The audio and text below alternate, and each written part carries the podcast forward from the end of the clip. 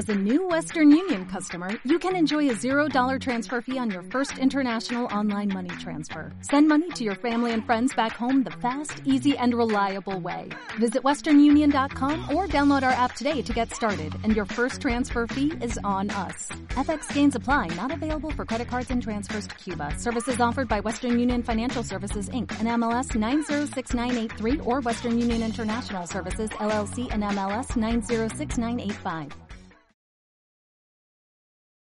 Estamos a unos momentos de comenzar nuestra siguiente transmisión. Om Radio, un espacio para todo aquel que busca compartir un mensaje de bienestar a nuestra audiencia. Transforma tu perspectiva a través de nuestros programas de la mano de expertos. Sintonízanos en Facebook Live, YouTube, Spotify, iBooks y Apple Podcast. Comenzamos.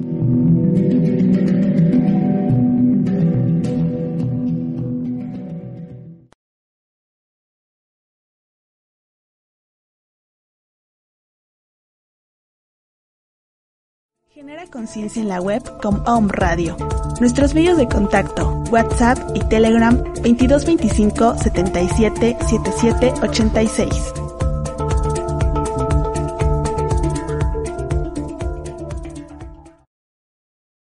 Hola, mi nombre es Raquel Pasán en el programa Síndrome, Sin Drogas Mejor, donde hablaremos acerca del tratamiento y la prevención en adicciones. Comenzamos.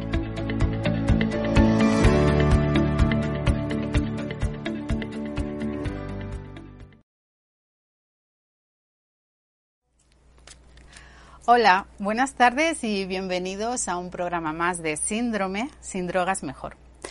Como siempre, todo el equipo terapéutico, tanto de Clínica Síndrome como Instituto Lidera, estamos muy felices y agradecidos de tener un espacio cuyo principal objetivo es que vivas mejor y más feliz. Eh, Walter Rizzo eh, dijo que si consideras que hay algo o alguien en tu vida que es indispensable, estás a la sombra de tu amo. Eh, me parece una frase perfecta que resume un poco todo el tema que nos ocupa hoy, que es la dependencia emocional. Más tarde hablaremos y saludaremos a Javier Carbonell, ya lo conocéis, pero antes de todo eso vamos a hacer un pequeño resumen de nuestra trayectoria profesional.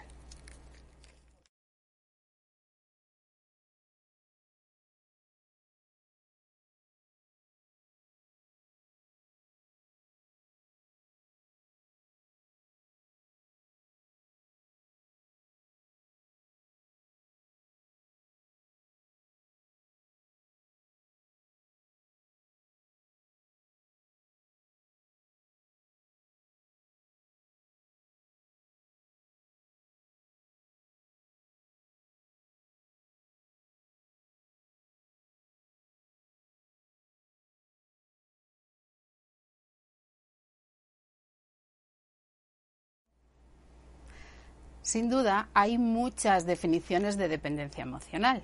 Eh, para mí, si tuviera que elegir una de ellas, sería eh, ser dependiente es rellenar o llenar un vacío afectivo o, una, pues, eh, sí, una carencia emocional con una persona que se convierte en alguien súper importante en tu vida y que de hecho la consideras, pues eso, tan importante que es lo único que te hace feliz, ¿no? Eh, sin duda alguna hablaremos, como hemos dicho eh, hace un ratito, con una persona que, bueno, pues lleva muchos años trabajando la dependencia, no solamente la dependencia emocional, sino también la codependencia. Ahora hablaremos también de las diferencias que hay. Haremos muchas preguntas acerca de la, de la dependencia emocional y también todo lo que tiene que ver con las adicciones.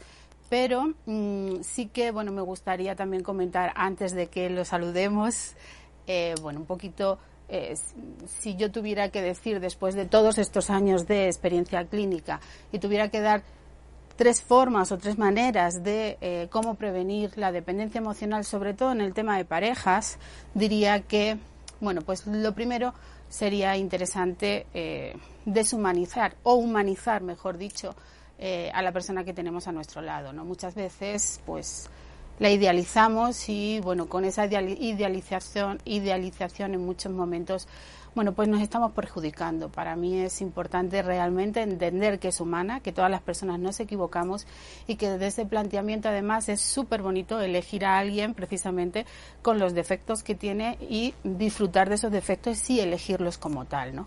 Eh, también el hecho de diversificar los espacios que te hacen feliz. Muchas veces también cometemos el error de que cuando estamos con alguien, eh, no sé, eliminamos un poco la familia, los amigos, todo lo que en principio los hobbies que te hacen feliz y bueno, nos volcamos en exceso eh, con esa persona. Y por último, diría que pues para mí es un ejercicio fantástico el hecho de echar de menos. Eh, creo que es fundamental también el hecho de, bueno, pues eh, eh, eh, pues echar de menos a la persona, ¿no? Creo que es fundamental también para es un ejercicio estupendo. Yo lo creo que sería interesante todo lo que tiene que ver, pues eso, para prevenir un poco la dependencia emocional en las parejas. Y bueno, si tuviera que hacer o terminar este pequeño resumen o esta pequeña introducción antes de eh, hablar con Javier eh, y también así le pregunto a él, yo si tuviera también que hacer una un pequeño resumen o una fórmula de lo que es la dependencia emocional, diría que, eh, bueno, pues las personas con dependencia emocional sufren de una baja autoestima, una baja autoestima con sumándole miedo a la desaprobación y también sumándolo, sumándole el apego por la em, mm, eh, por el reconocimiento.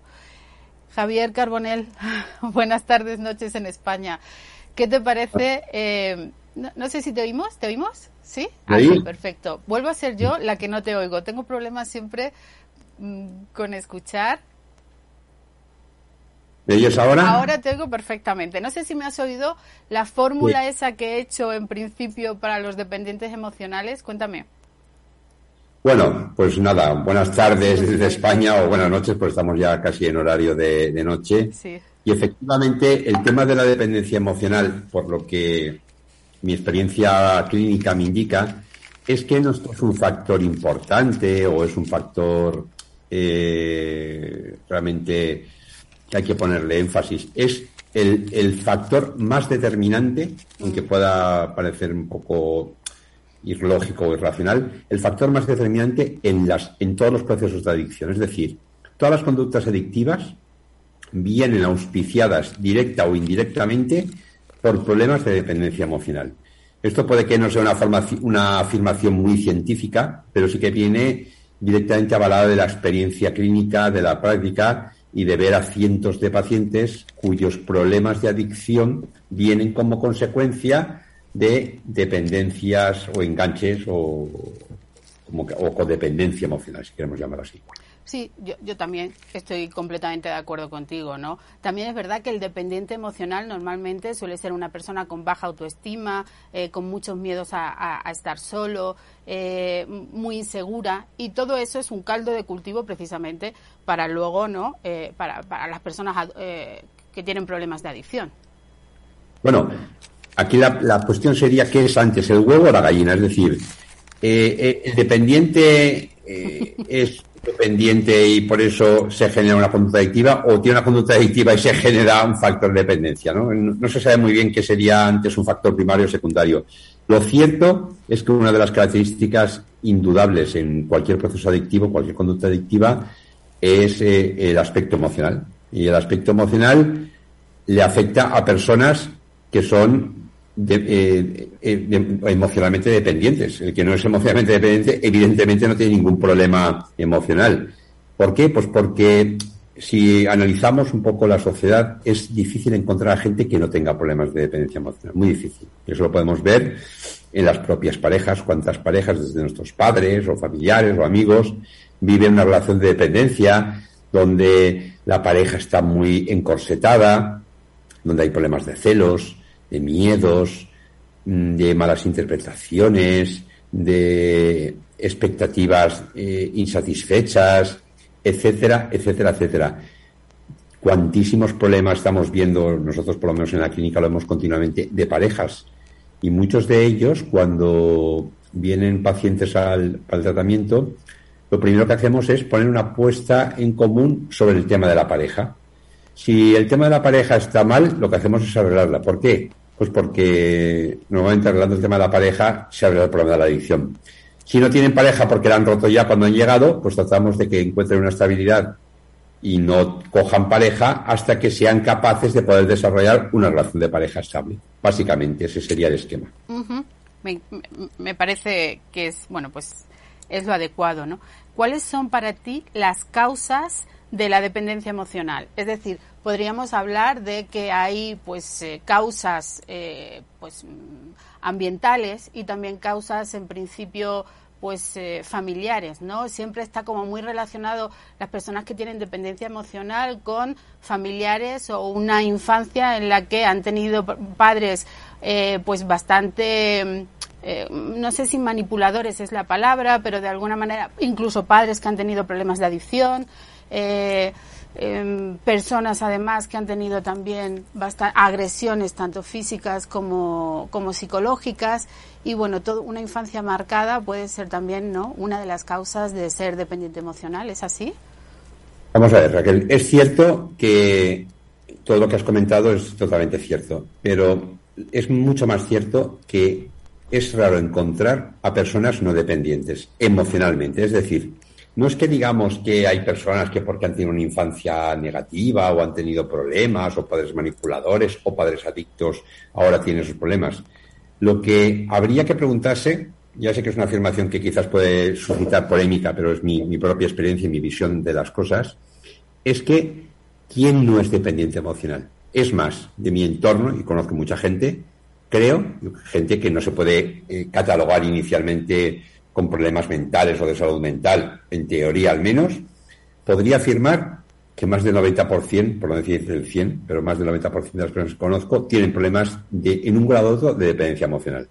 En algunas ocasiones de la propia pareja, en otras de los propios hijos, en otras de los padres, en otras de los hermanos, en otras de los, de los amigos. Pero ¿quién no está enganchado? ¿Cuántos amigos tengo que tienen hijos y están pendientes de sus hijos Dice, bueno, eso no es dependencia emocional, eso es estar eh, pendiente de tu hijo. Bueno, sí, le podemos llamar, eh, podemos utilizar un eufemismo para cambiar la realidad. Pero cuando esto se convierte en, una conducta obsesiva, que no tienes vida, que tu vida son tus hijos, que si mi hijo no funciona, que si mi hijo no estudia, que si cuando esto se llega a convertir en una obsesión, pues ya es una dependencia. Lo mismo pasa con las parejas decimos, no, no, si lo normal es que estás pendiente de tu pareja porque la quieres, sí, pero cuando esto se convierte en algo excesivo, eh, celos, preocupación, eh, si tarda media hora en llegar a casa ya te preocupas, esto lo único que refleja son dependencias emocionales. Y luego los propios disgustos que cogemos con los padres, con amigos, etcétera. Todo eso que no le damos o que hemos normalizado, digamos, a nivel social, que lo vemos normal. Bueno, es normal, es un amigo, son familias, son parejas, son hijos, eso es una dependencia emocional. Yo podría, me atrevería a calificar la dependencia emocional como adicción a las propias personas. Soy adicto o somos adictos a las personas.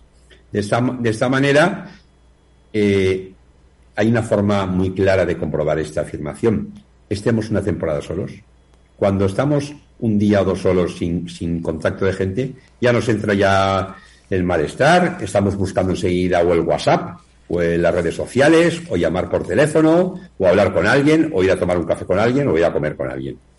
No te quiero invitar si cogiéramos una temporada más larga y nos aislamos.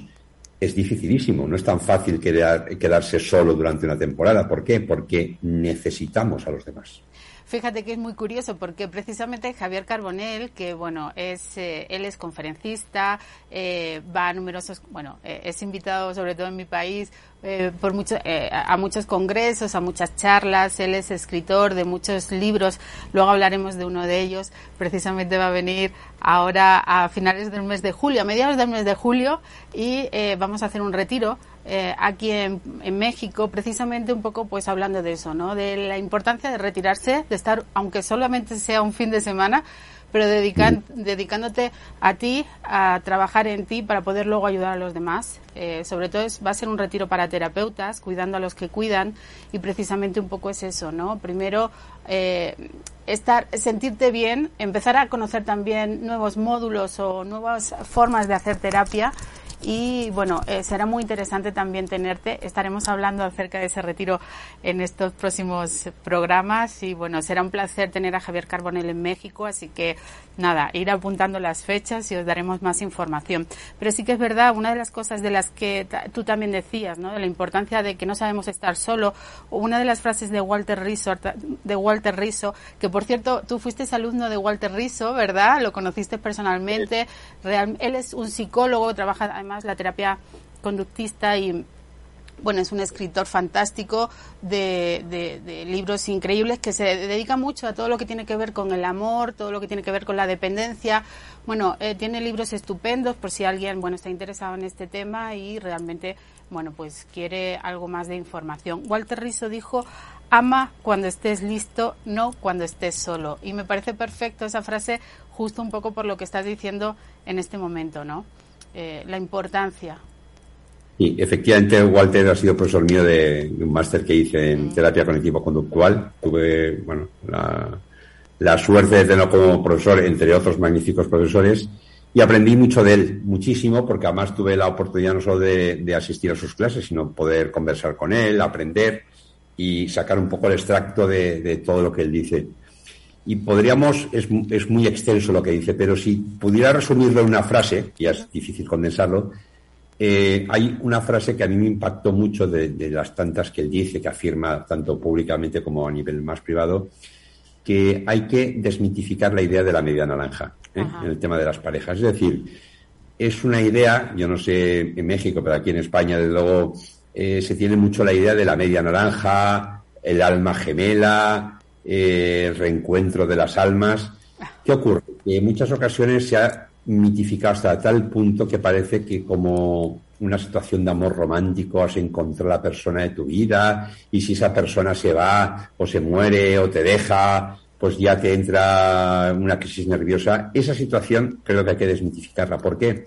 Porque es una idea preconcebida, es una creencia errónea que nos hace mucho, no muchísimo daño.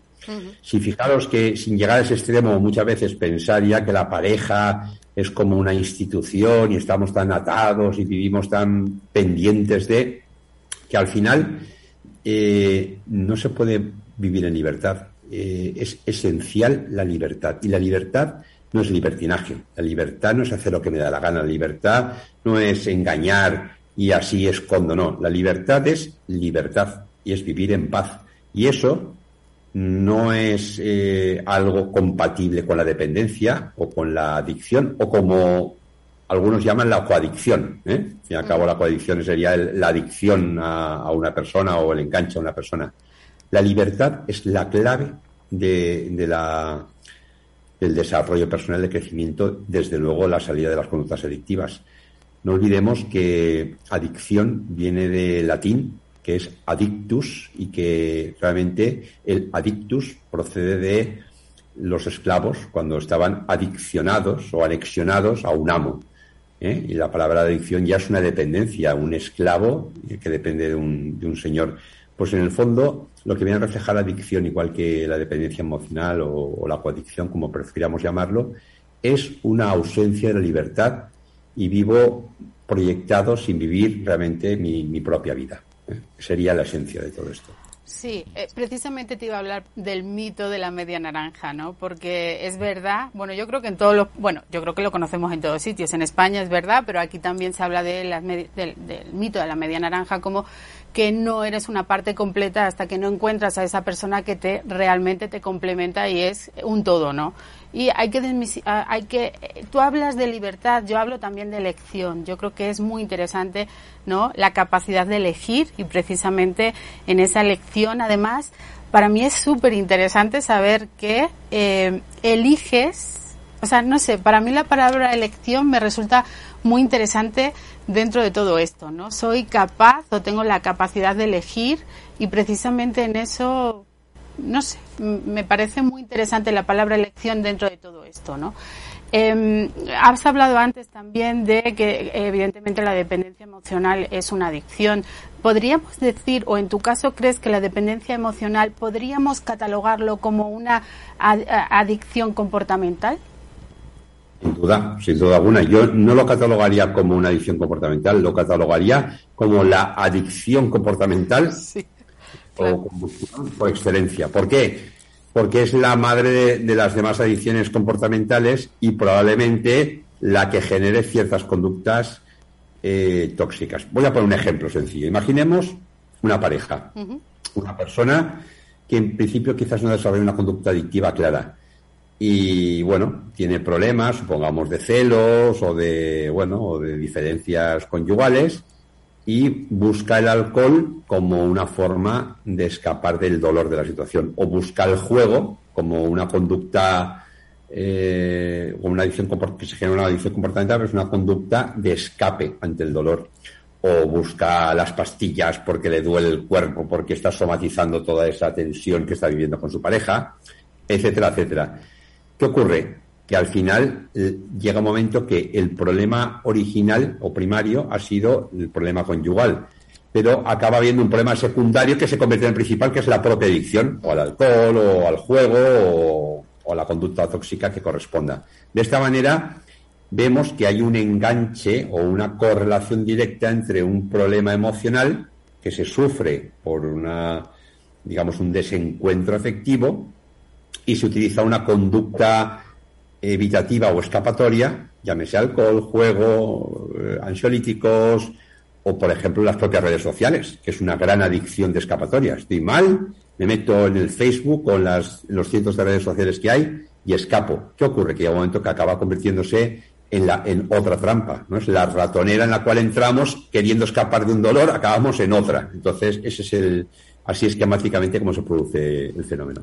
Sí, además creo que es una dependencia o sea, la dependencia emocional sí que tiene que ver con ese tipo de adicción comportamental, porque además tiene como todas las líneas a seguir de, un, de, una, de una adicción comportamental, ¿no? Te lleva, pues eso, desde la compulsividad, la eh, perseverancia ante algo que realmente sabes que no está bien, pero tú sigues ahí insistiendo a pesar de todo y bueno, también te hace perder el control, ¿no? Tienes una pérdida de control dentro de lo que es eh, la dependencia emocional, como cualquier otro tipo de dependencia comportamental, como tú has dicho, como el juego o como las compras compulsivas o bueno, como las redes sociales eh, de la que estamos hablando. No sé si tenemos eh, alguna persona, no sé si hay alguna pregunta, si hay alguna duda, si hay algún comentario. Este, sí, Manuel Peña nos dice, sois magníficos, de verdad. Todos dependemos de algo o de alguien. Ay, muchísimas gracias, Manuela. Manuela, además que nos está, está también está en España y muchísimas gracias porque sé que ahora ya es muy tarde allí y que siempre estás pendiente.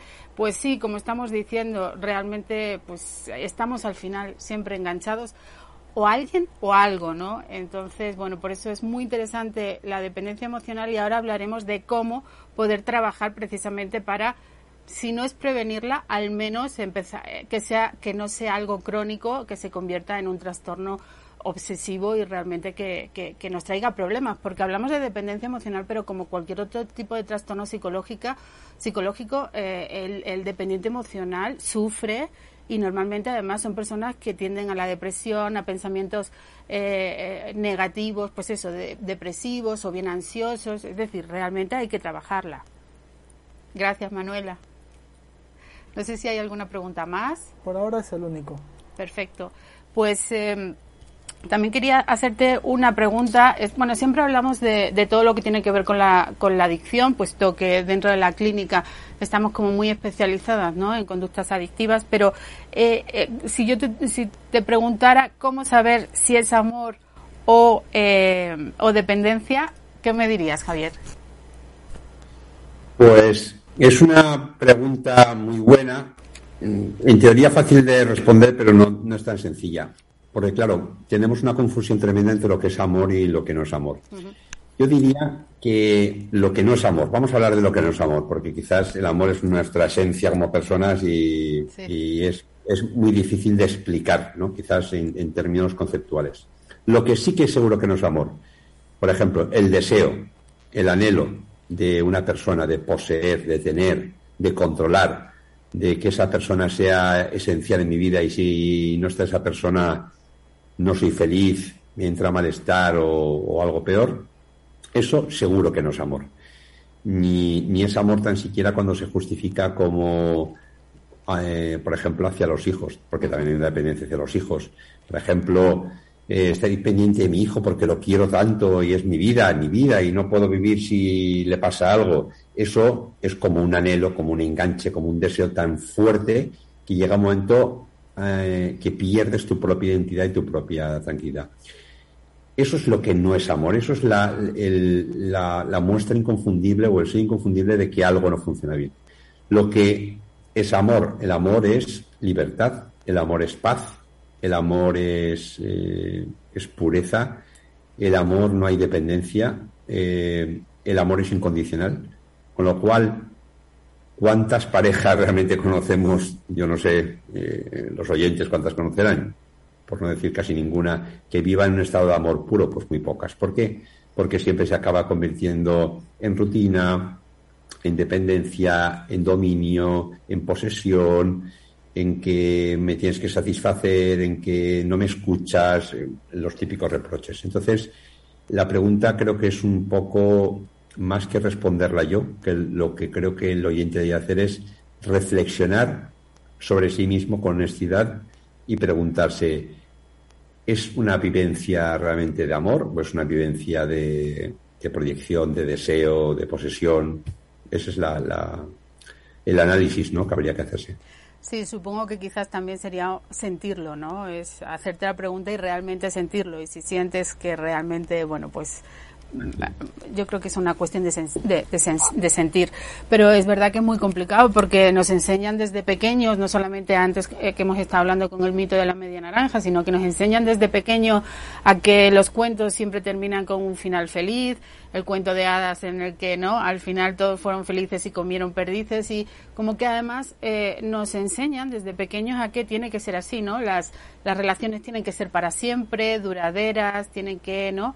Em, y cuando no lo son, incluso es como que estás fallando un poco con lo que, ¿no? Eh, con lo que la sociedad en principio acepta como positivo. Entonces, bueno, realmente es complicado, pero seguro que hay formas de, em, de, de, trabajar las dependencias emocionales. No solamente luego que vamos a trabajar todo el tema de la parte más del coadicto, quizás, ¿no? De la dependencia emocional Em, de, las familias que conviven con un adicto, sino la dependencia emocional pues como tú dices, es que hoy en día, ¿quién no es un dependiente emocional? Yo sí que siento que cuando estás en pareja, evidentemente tienes que tener cierta dependencia, pues porque compartes vida con alguien, ¿no? Y de alguna manera, bueno, pues no, tienes que tener, pero de alguna manera algo sano, saludable y eh, que no se convierta, como hemos dicho, en un trastorno psicológico en el que realmente empiezas a tener problemas. Entonces, ¿qué métodos se utiliza cuando alguien llega a la clínica porque tiene un problema con de dependencia emocional?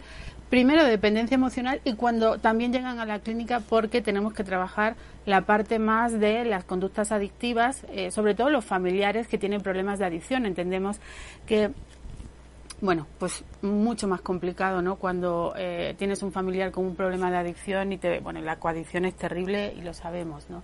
Supongo que lo primero que se hace es que la persona tome conciencia, como cualquier otro tipo de trastorno, y a partir de ahí empezar a trabajar con ella, ¿no? Bueno, sin duda, la toma de conciencia es el primer paso, ¿eh? sin duda alguna. Y nosotros tenemos un enfoque. Cada uno, cada maestría tiene su librillo, pero mm, como todo lo que eh, proponemos y todo lo que hablamos aquí no es una teoría, sino es fruto de la experiencia de muchos años, nosotros tenemos un enfoque de el perdón interior, ¿no? Es un trabajo que consiste realmente en perdonar. Porque muchas veces perdonar tiene una connotación religiosa, me has ofendido y te perdono.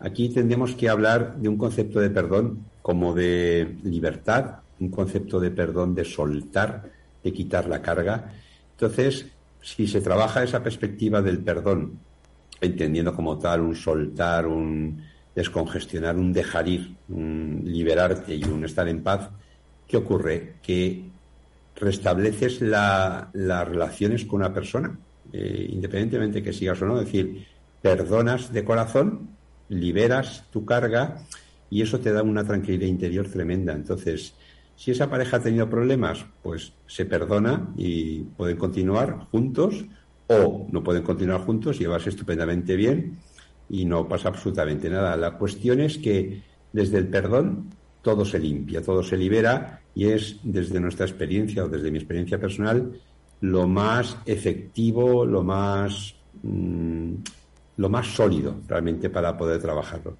Todo lo que sean resentimientos, reproches, el daño que me has hecho, lo, lo dolido que estoy, es un victimismo recalcitrante que lo único que hace es crear más dependencia todavía si cabe, aún, estar, aún sin estar con esa persona. Sí, es muy interesante. Javier tiene un método, un modelo, precisamente lo está comentando ahora, que trabaja muchísimo en terapia, que realmente eh, vamos a hablar un poquito más despacio, si te parece, después de unos minutos de publicidad y seguimos con esto. Estupendo. Quiere habilidades y conocimientos para tu crecimiento profesional. Diplomado en Mindfulness y Salud. Dirigido a profesionales del bienestar y el desarrollo personal. El Instituto Lidera Wellness School convoca.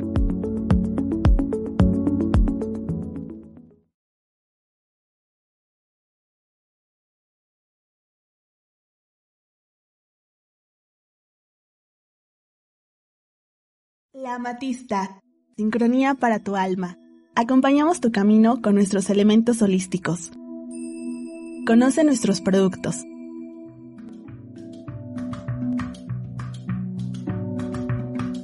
Contamos con sistema de apartado. Aceptamos todas las tarjetas de crédito y débito, además de servicio a domicilio y sistema de envíos nacionales. Visítanos en Río Verde 5925 Jardines de San Manuel. Te atendemos con gusto de lunes a sábado de 10 a 6 de la tarde. Que los ángeles de la prosperidad acompañen tu camino.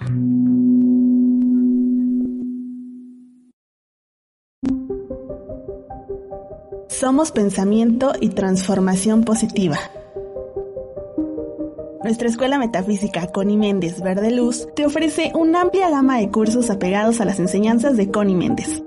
Deja que la divinidad acompañe tu camino e intégrate a nuestras aulas virtuales para acercarte a la transformación por medio del pensamiento positivo. Cada palabra que pronuncias es un decreto que se manifiesta en el exterior. Las palabras construyen tu vida. Estamos en tu programa Síndrome, sin drogas mejor. Regresamos.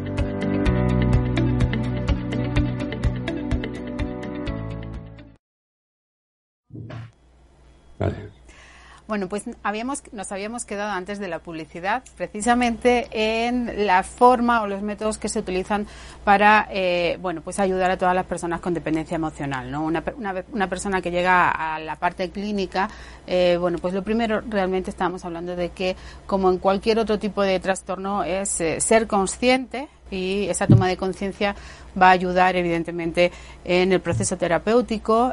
sin duda es son personas que tienen baja autoestima, con lo cual, bueno, pues hay que trabajar la autoestima, sin duda alguna, eh, cambiar un poco todos esos pensamientos irracionales o modalidad, eh, o sea, eh, cambiar ¿no? las ideas y pensamientos, sobre todo trabajar mucho también en sus fortalezas. que creo que también es importante trabajar en eso, en rellenar ese vacío que normalmente tienden a tener esas personas emocionales que normalmente lo llenan a través de personas, ¿no? O utilizando algún tipo de sustancias adictivas o adicciones comportamentales, como hemos hablado. Y eh, Javier utiliza un método que, eh, bueno, que lleva muchos años trabajando, que es precisamente el de el perdón interior. Fijaros que el tema del próximo, de la próxima semana será precisamente eso, la del perdón el perdón y precisamente eh, trabajaremos eh, sobre el perdón interior y el método que Javier utiliza. Eh, es verdad que cuando hablas un poco de perdonarse, pero porque quizás es la mejor manera de ayudarte a ti mismo, ¿no? El, perdón lo que hace no es ayudar a, la persona con la que, ¿no? Que, sino te ayuda a ti mismo a tener esa paz o esa tranquilidad de la que siempre hablas para poder ser libre y tomar la elección más apropiada en tu vida. Eh, eso también será, el, método del perdón interior será también uno de los métodos que sí que enseñes o muestres dentro de lo que va a ser el retiro, ¿verdad? Claramente, el método viene como experiencia personal eh, y lo, bueno, fue creado, escribí un libro después de, haberlo experimentado a mí. Es decir, yo pensaba que había perdonado a mucha gente, pero no había perdonado tanto como yo creía. ¿Eh? Entonces daba ya dando talleres incluso y terapias. Pero yo sabía que dentro de mí algo fallaba. Y entonces tuve que coger un tiempo, romperme, y de ahí me vino un método. Me vino un método como experiencia.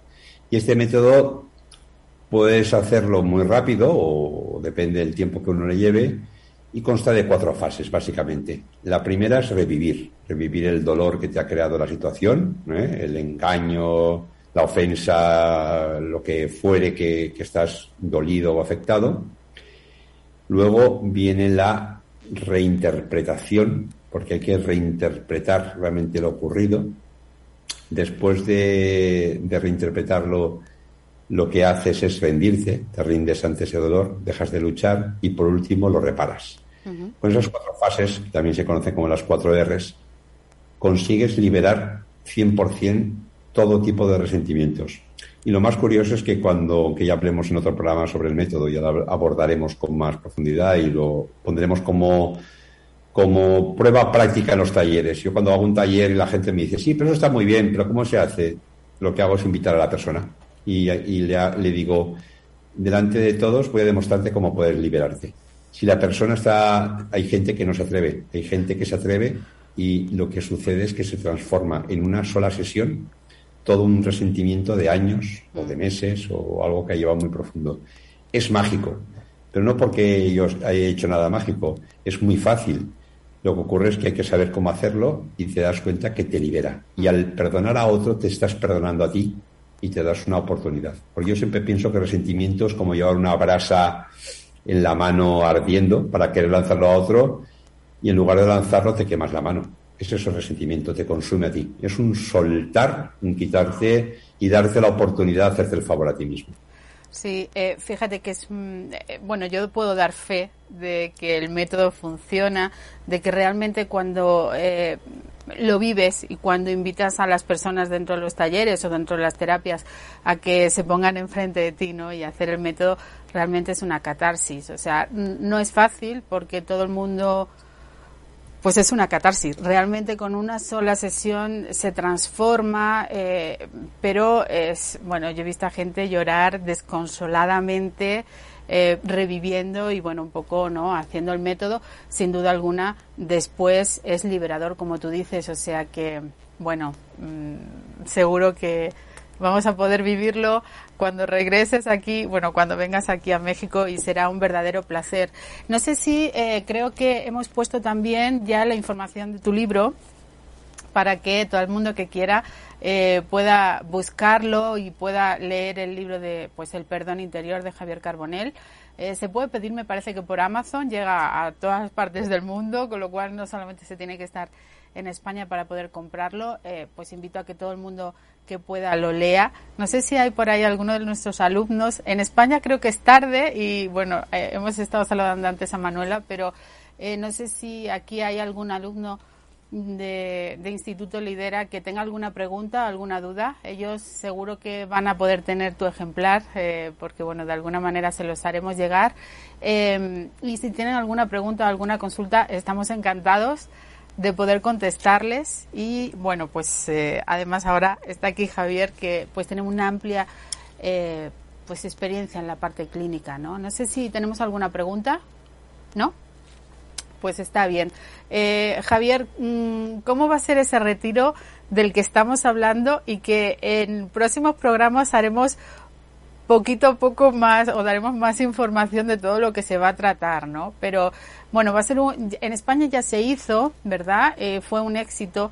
Nosotros allí en España damos formación a terapeutas eh, que están en centros de ingreso y bueno, pues allí, ¿verdad? Nuestra formación eh, bueno, pues damos mucha formación a terapeutas allí. Hicimos, hemos hecho varias varios retiros y bueno, con un éxito bastante interesante. Muchos de ellos entraron en catarsis después de tu método, pero mm, bueno, cuéntanos un poquito porque aquí será la primera vez que lo hagamos. Yo lo primero que quiero decir con total honestidad que hay gente que me dice, bueno, pero ¿qué haces magia? No, yo no hago magia, no hago nada. Eh, es muy fácil, es simplemente conectar con el corazón de las personas. Porque todos, absolutamente todos, necesitamos ser escuchados, ser oídos, ser abrazados y simplemente cuando se nos da la oportunidad de soltar una carga emocional que llevamos, pero esto me sucede continuamente, me sucede desde el ámbito social, conozco una persona, cualquier persona que me presentan y hay veces que el mismo día hablando con esa persona me pregunta a qué me dedico y cuando le cuento un poco tal y me empiezan a contar su vida y a algunos de repente pues les surge hasta un llanto, les surge un, bloqueo que lo están liberando al hablar. Y, ¿por qué? Pues no hago nada especial, escucho, escucho con el corazón. Entonces, la clave de este método, que no hay ningún método especial donde hagamos nada, no hagamos ningún tipo de rito tal, es escuchar desde el corazón. Cuando realmente quieres escuchar a las personas, las personas se abren eh, en canal y te cuentan todo. ¿Por qué? Porque todos, todos, todos necesitamos hablar, todos necesitamos expresar, todos necesitamos llorar, todos necesitamos ser queridos, ser amados, ser escuchados, ser comprendidos. Y lo que hacemos en los talleres y en los encuentros y en los retiros es permitir que la experiencia del corazón se abra. No es la mente, no es la mente ni el ego el que rige esto, ni una técnica muy depurada es la conexión emocional con todas las personas que estamos, el abrazo, el escuchar, y eso permite que se cree una energía transformadora, pero no solamente en mí, sino en todos los demás. Yo me quedo sorprendido. Yo siempre digo, cuando me dan las gracias en los talleres, digo, no, si las gracias las tengo que dar yo, porque me estáis permitiendo conectar con vosotros. Gracias a vuestra apertura, es el, regalo me lo hacéis a mí, sin duda alguna. Y bueno, siempre, como siempre decimos, ¿no? Eh, nosotros, los que ayudan, al final también, eh, bueno, pues somos ayudados, ¿no? Gracias a esa ayuda, al final nos ayudamos a nosotros mismos.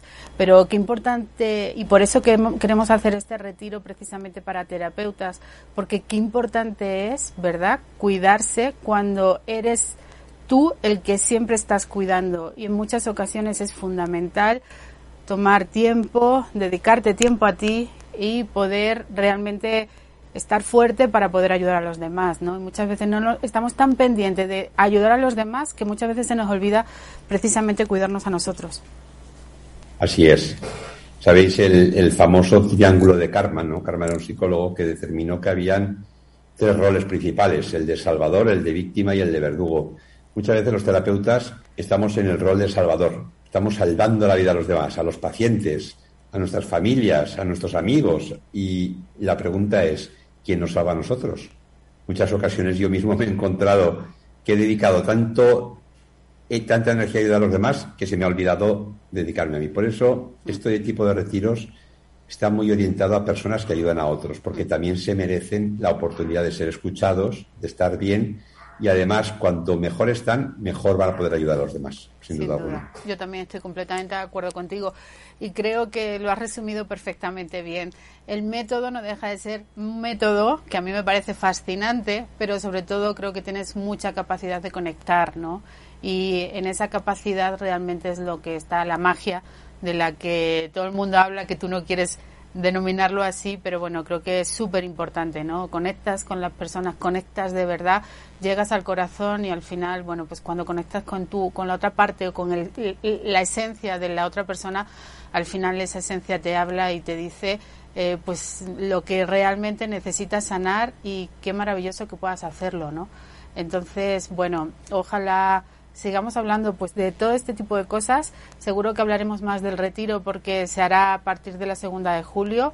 Eh, como he dicho, bueno, tenéis por ahí nuestro número de teléfono, así que si tenéis o si queréis más información, lo podéis hacer a través de On Radio o directamente a nuestro número de teléfono y estaremos encantados de poder eh, hablar, bueno, o comentaros acerca de él.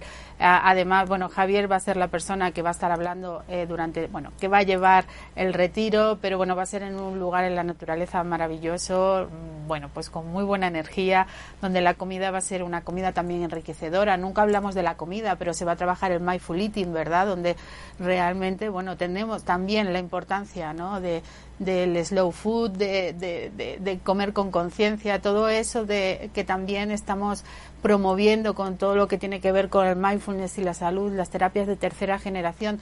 Eh, para mí va a ser un encuentro maravilloso, no solamente por tener a Javier aquí, que va a ser un placer, sino porque creo que la unión de todos los terapeutas va a hacer también que aprendamos muchísimo entre todos. Eh, yo creo que eso es fundamental, que la gente pueda exponer también los métodos que utiliza, eh, bueno, pues las terapias. Va a haber también espacios, pequeños espacios donde cada terapeuta va a poder poner, pues eso, ¿no?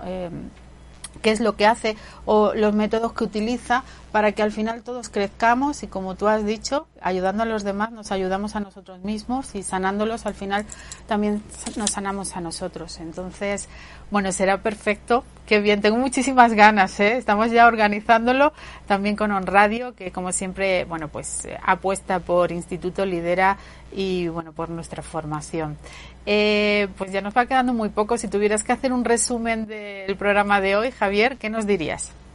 Pues os diría que realmente el tema de hoy que nos vamos por el cual estamos hablando es el tema de la dependencia emocional y que la dependencia emocional eh, una vía extraordinaria es la del perdón. ¿eh? Entonces yo como un consejo muy sencillo diría que todas aquellas personas que estén sufriendo pongamos por caso porque han sido pues o dañadas o, hayan sentido algún tipo de vejación, insulto o, daño eh, moral por parte de su pareja, que escriban una carta de perdón, que la escriban hoy mismo, que no esperen ni a mañana ni a pasado, que expresen todo lo que tienen que expresar, que lloren, que lo saquen todo. Yo es un acto que recomiendo mucho y no sabéis la cantidad de gente que después de recomendarlo me felicita y me dice gracias porque me he liberado de algo. Entonces yo invito a todos los oyentes a que escriban una carta de perdón, sea a su expareja, a su madre, al amigo que le traicionó o al jefe que, le hizo la vida imposible. Después de escribir una carta y liberarlo, van a sentir mucha más paz y entenderán, más que con las palabras que yo digo, con una vivencia interna, entenderán el concepto del perdón. Creo que esto es la, la apertura que te da para vivir el amor que realmente es nuestra esencia. El perdón para mí es el puente y el amor es la esencia. Ese es el resumen. Qué bonito. Eh, ah, me surge una, una me, surge una pregunta así. Eh, cuando hablas de perdón, hablas también de perdón con tu niño interior, porque no hemos hablado mucho del niño interior, pero creo que también tiene mucha relación, ¿no? Con todo esto. Bueno, de hecho, en, el retiro lo, lo, abordaremos. El niño interior es nuestra parte emocional. Todas las emociones son nuestro niño. Somos todas todas las emociones que tenemos. Somos niños heridos y niños abandonados y niños que están solos. Entonces esa es la parte que tenemos reprimida. Ese niño interior necesita ser escuchado, necesita llorar, hablar, ser querido, querer, amar, expresar. Yo siempre propongo en los retiros eh, que ese niño interior salga, que se haga niño exterior, que, que todos los niños se junten, que todos los niños se abracen y que ese niño ya no puede volver a estar solo nunca más en el interior de uno porque está vivo, está muy vivo. Entonces, cuando ese, ese interior sale de, ese sitio oscuro que ha estado durante tanto tiempo y vuelve a vivir, la alegría de vivir, el amor, la esencia de lo que realmente somos, recobra un sentido desconocido. Yo he visto personas que han conectado con su niño interior.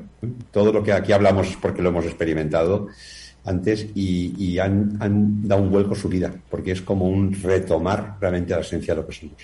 Es un, un regalo que nos hacemos a nosotros. Sí, bueno, hablamos de, retiros porque nosotros, además de la parte clínica y de la parte formativa, eh, llevamos haciendo retiros desde hace seis años aproximadamente y realmente, bueno, pues es lo que Javier dice, ¿no? La experiencia es increíble, innovador. Bueno, hemos hecho cosas increíbles desde precisamente trabajar con el niño interior, desde eh, trabajar todo lo que tiene que ver con el oponopono, también para, ¿no? Eh, todo lo que tiene que ver con el, perdón y, y, creo que además, bueno, pues funciona. Todo lo que tiene que ver con la constelaciones familiares. Ayer, fíjate que me hablaron de, de constelaciones eh, familiares, pero en el agua, constelaciones del agua o algo así. Me pareció fascinante. El lugar donde lo vamos a hacer tiene una piscina, quizás a lo mejor, bueno, sea una alternativa. Eh, lo veremos y, también, bueno, un poco dependiendo de cómo vaya el transcurso, ¿no? De, de una piscina, una alberca. Aquí es una alberca, perdona, que mucha gente dirá que es una piscina nunca, lo, nunca he probado hacer las constelaciones ahí, pero podría ser una experiencia y quizás alguno de los participantes sepa cómo dar forma a eso. Pues vamos, estaríamos más que abiertos. lo, que, lo que creo es que, como comento en muchas ocasiones cuando me preguntan dónde está un poco la, esencia de todo, eh, pues podemos decir que son dos conceptos muy sencillos, perdón y gratitud. Si mm. realmente somos capaces de, de perdonar toda nuestra vida y de sentirnos agradecidos por absolutamente todo, ¿qué es lo que puede impedir que seamos felices? Ay, me encanta eso, además me ha llegado muy dentro. Una preguntita antes de irnos, ¿verdad? Sí, este, nos dicen, hola, soy terapeuta Leticia Rodríguez Pérez. ¿Cuándo es el taller y en dónde puedo pedir informes? Igual Daniel Guijosa pregunta sobre el, sobre el retiro y dónde puede pedir información.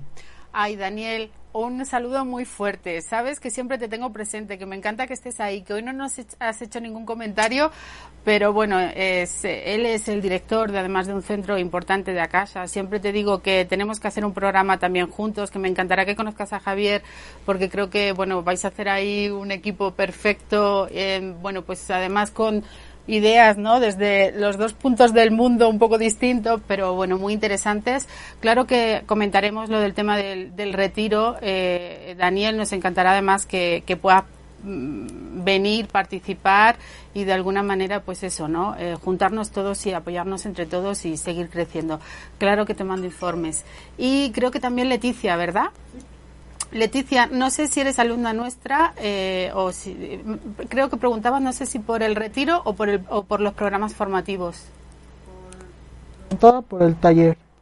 Supongo que cuando hablas del taller hablas del retiro. Eh, se va a hacer, eh, bueno, toda la información si quieres, le vamos a ir ah, dando, pues eso, como muy a lo largo de estos días, pero no te preocupes que sabes nuestro número de teléfono y estaremos encantados de, eh, de poder, pues eso, darte toda la información. Será un placer. Además, el lugar es único eh, y, como digo, creo que además es un es importante que cada uno tengamos tiempo, además dentro del retiro, para hacer como una especie de coworking, ¿no? Porque creo que es importante unir las dos culturas. Eh, tanto la nuestra como la de aquí, que todos tenemos mucho que aprender y que al final nos hagamos más, eh, pues, con más conocimiento con el único fin de poder ayudar ¿no? que creo que es la misión que nos trae a todos. Javier, me quedo con eso último que has dicho, de mucha perdón y gratitud como un poco los pilares ¿no? para poder ser felices. Eh, me quedo con eso. Muchísimas gracias por, como siempre, por estar ahí, por tu colaboración. Te dejo descansar, que allí ya es tarde. Eh, pero muchísimas gracias. Nos vemos el próximo martes a las 2 de la tarde con eh, el tema del perdón. Eh, ahí podemos profundizar mucho más.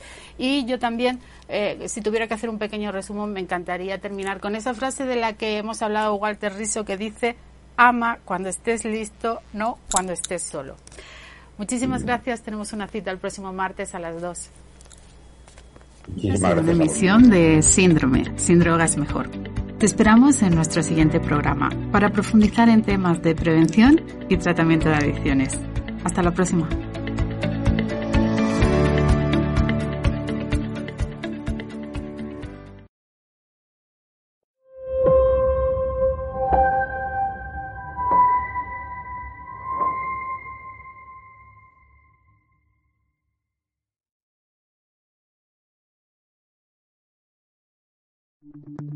Las opiniones y comentarios expresados en este programa son responsabilidad del conductor e invitados, sin representar necesariamente la postura o ideología de Grupo OM Radio.